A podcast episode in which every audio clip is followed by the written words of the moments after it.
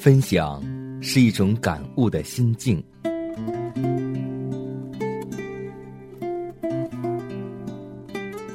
分享是一种生活的信念。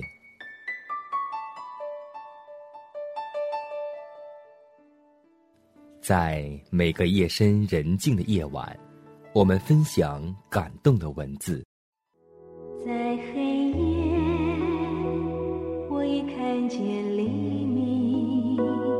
在每个紧张繁忙的白昼，我们分享奇异的恩典。奇异恩典，何等甘甜。欢迎收听希望之声福音广播电台，分享。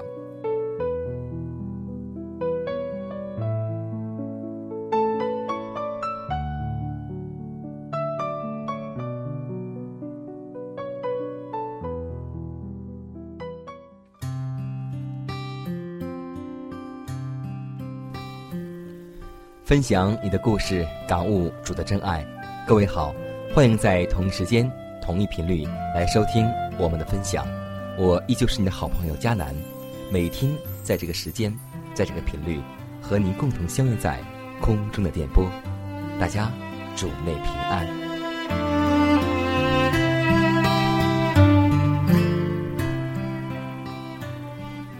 今天，佳楠要和我们弟兄姐妹共同分享一个人物。一八三七年，在缅因州波特市一位小姑娘身上，发生了一件十分痛苦而悲惨的事。这件事最终对世界各地都将产生深远的影响。一八三七年，人们期待着基督在一八四四年降临的热潮，眼看要出现危机。一八三七年，在威廉·米勒尔的备忘录中，仅福蒙特市讲道预约就占了好多页。一八三七年，美国受到了经济萧条的冲击，制帽匠罗伯特·哈门把家由缅州的葛汉的农场搬到了波特兰市区。罗伯特·哈门共有八个孩子，最小的孩子是双生女艾伦和伊丽莎白。他想到城里找到更好的市场，但是制帽行业也受到了影响。一八三七年冬的一天，他决定到乔治亚城去看看，能不能多卖掉几顶帽子。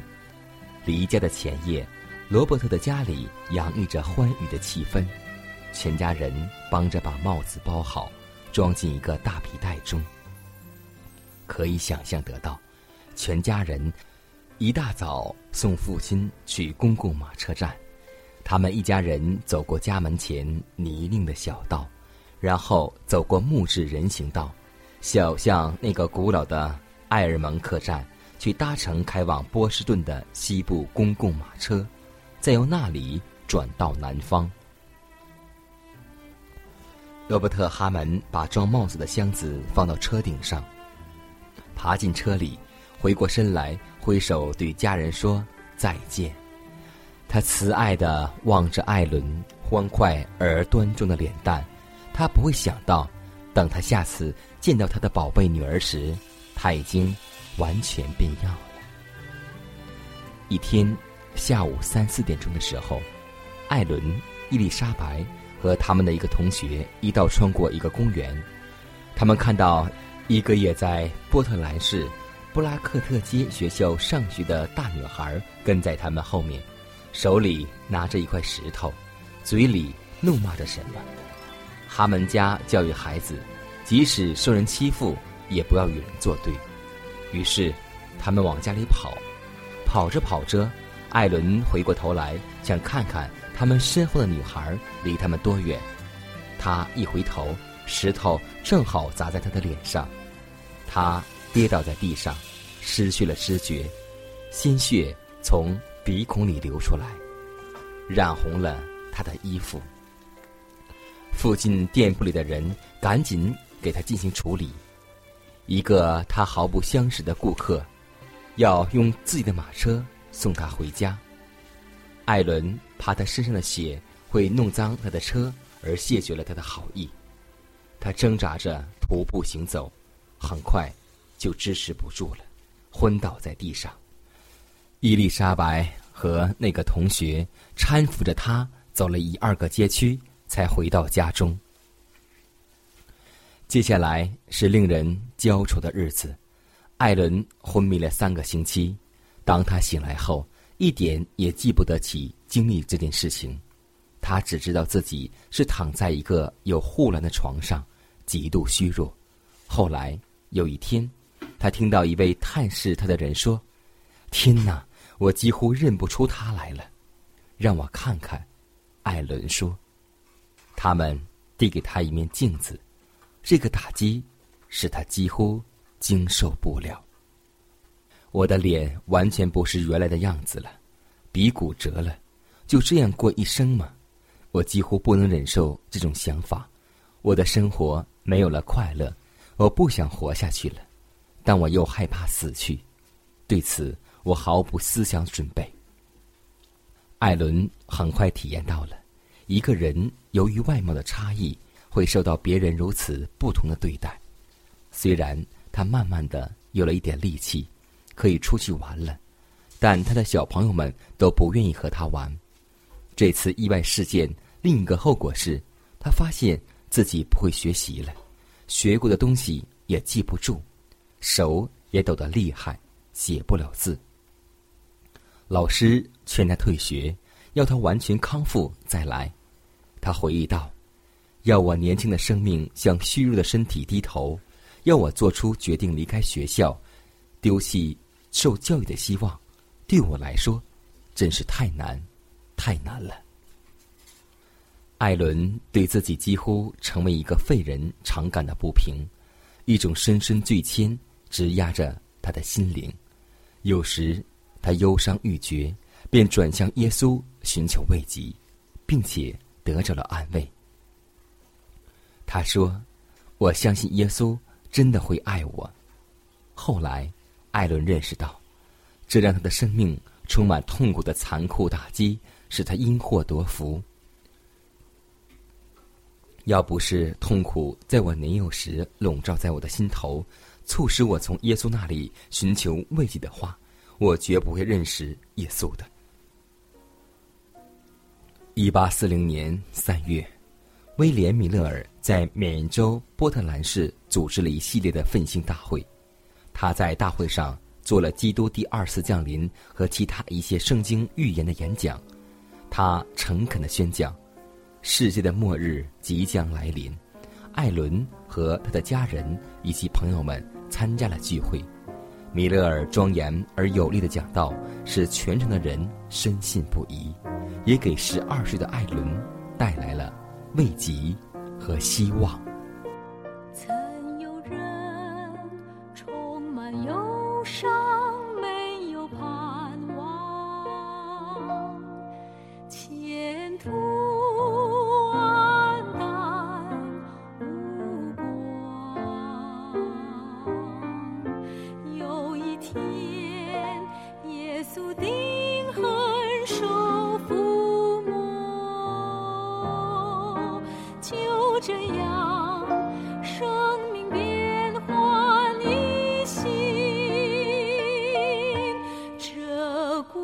古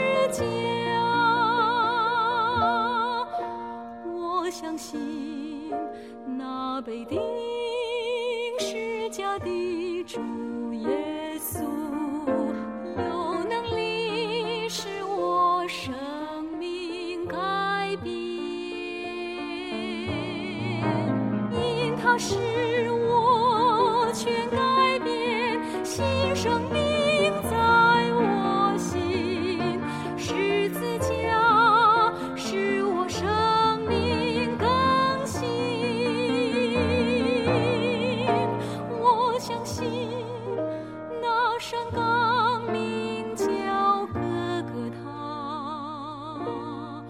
我真相信，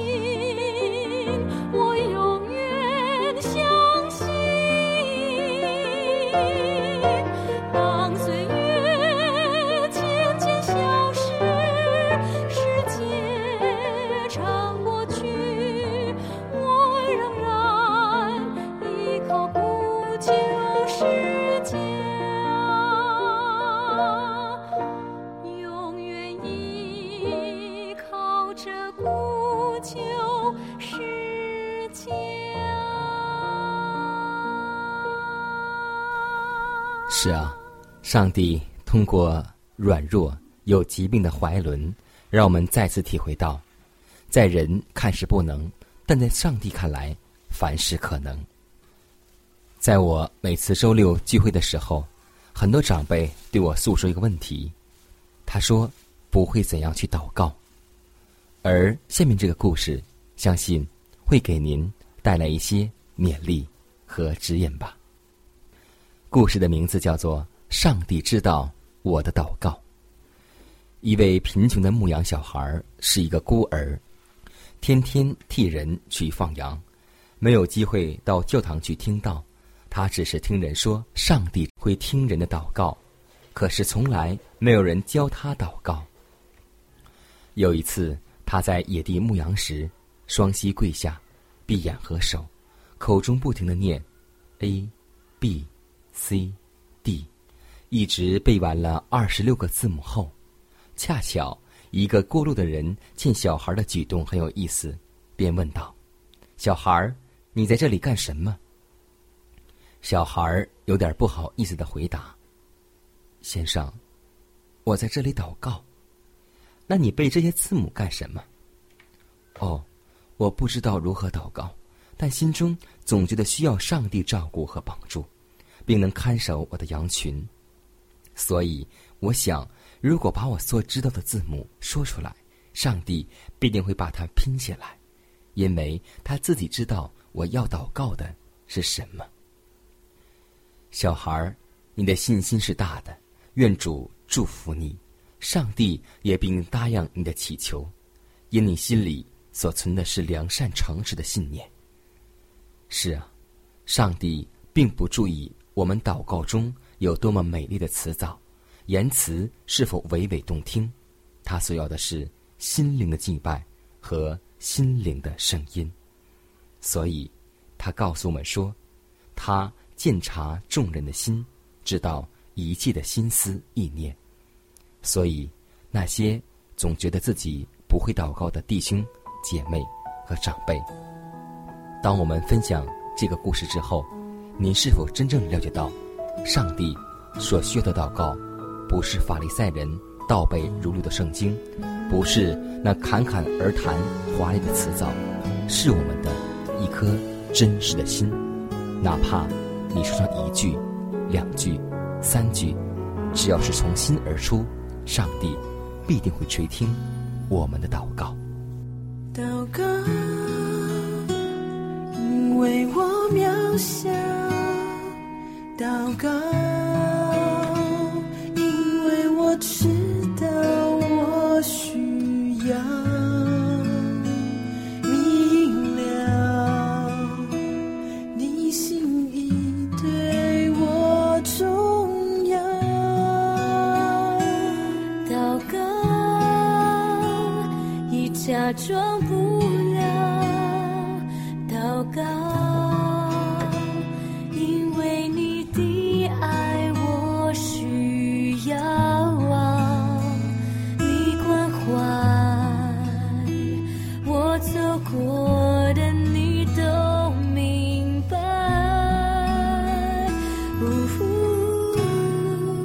有些事我只想要对你说，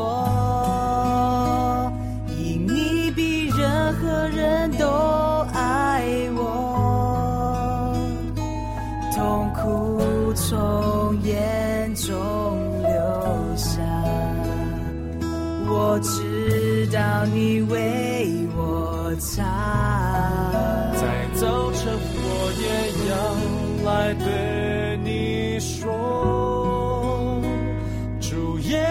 今天我为你活，所需要的力量，你天天赐给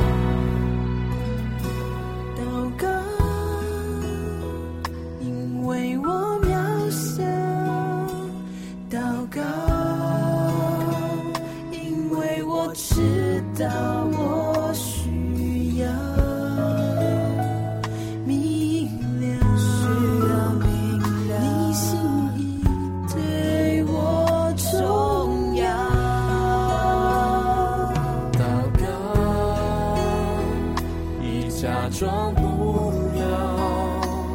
祷告，因为你的爱我需要，你关怀我走过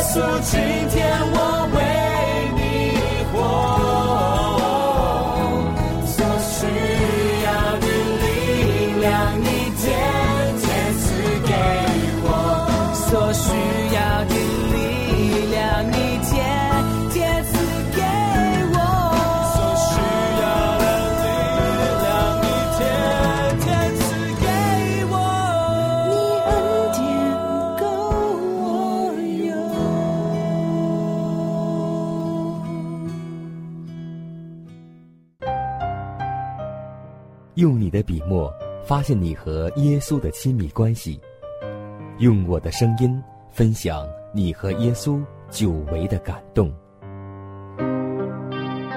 这里是希望之声福音广播电台，分享，我是你的好朋友佳南。希望之声，贴近你心灵的声音。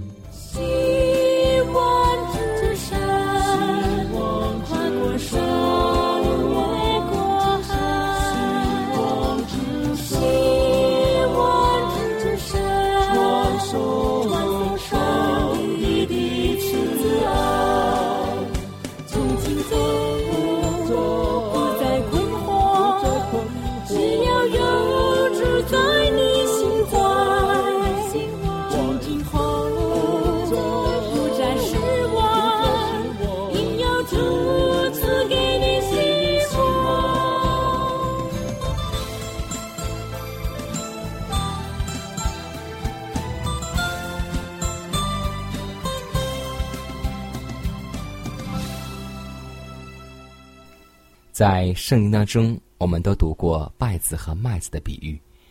稗子的比喻和撒网的比喻，都清楚的说明将来不会有一切恶人都归向上帝的一天。麦子和稗子都要一齐生长，直到收割的时候，好鱼和不好的鱼都要拉到我岸上，来做最后的分别。再者，这两个比喻也说明审判之后再没有宽容的时期。一旦福音的工作完成，紧接着。就是分别善恶的工作，那时两者的命运便永远决定了。上帝并不愿任何人灭亡。主耶和华说：“我指着我的永生启示，我断不喜悦恶人死亡，唯喜悦恶人转离所行的道而活。所以你们转回，转回吧，离开恶道，何必死亡呢？在宽容时期，他的灵。”不住的劝人接受生命的恩赐，唯有拒绝他劝勉的人，才要被丢弃而灭亡。上帝已经宣布，罪既是破坏宇宙的恶根，必须予以灭绝。凡坚持罪恶而不放手的人，终必与罪恶同归于尽。这话是给你，也给我的。真的希望我们每位弟兄姐妹，在我们信仰的时候，不是。循规蹈矩的敬拜，而是每一天向我们的自我挑战，每一天祷告，将我们的老我和私欲钉死在石架上。到那时，上帝在分别善恶的时候，我们才能够称得上是向上的麦子。